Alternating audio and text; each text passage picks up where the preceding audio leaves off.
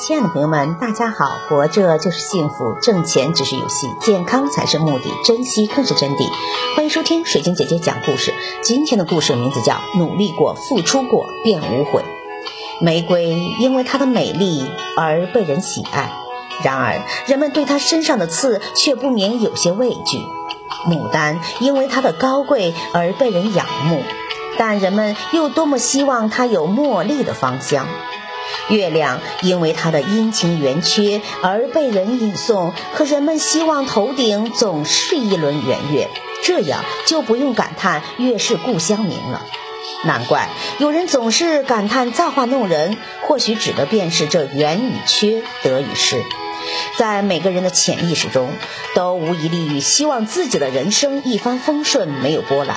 然而，现实往往是残酷的，我们都会经历人生的低谷，遭遇一些我们不愿碰到的人和事儿。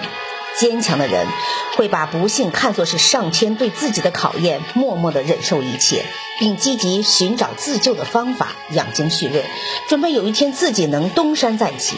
而对于性格比较脆弱的人来说，他们可能会怨天尤人，感叹命运对自己的不公，并对此一蹶不振。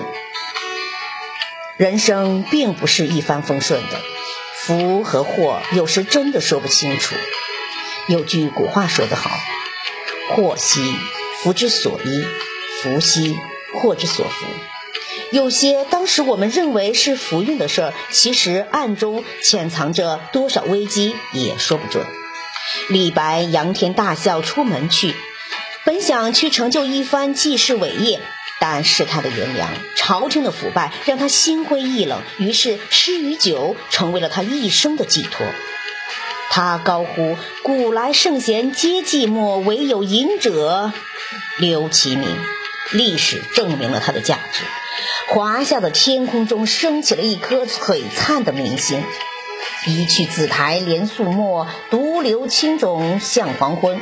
王昭君带着大汉的诚意，踏上了那条荒凉的不归路，从此告别了大汉的豪华宫殿。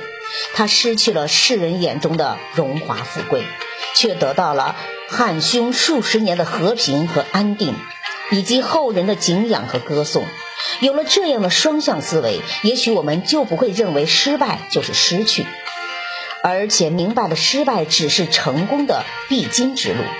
或许这次失败之后，我们得到的就是期盼已久的成功。所以，有的时候我们不妨把眼光放得远一点，放得在得失放开一点，名利看得轻一点，让生命中充满的淡泊、恬适和达观的从容，就一定能水穷之处待云起，危崖旁侧觅坦途。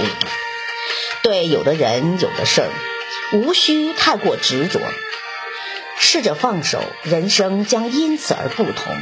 世事如棋局，不执着才是高手。人生似瓦盆，打破了方见真空。人生没有完美，幸福没有满分。当执着成为累赘，放手就是解脱。真正成功的人。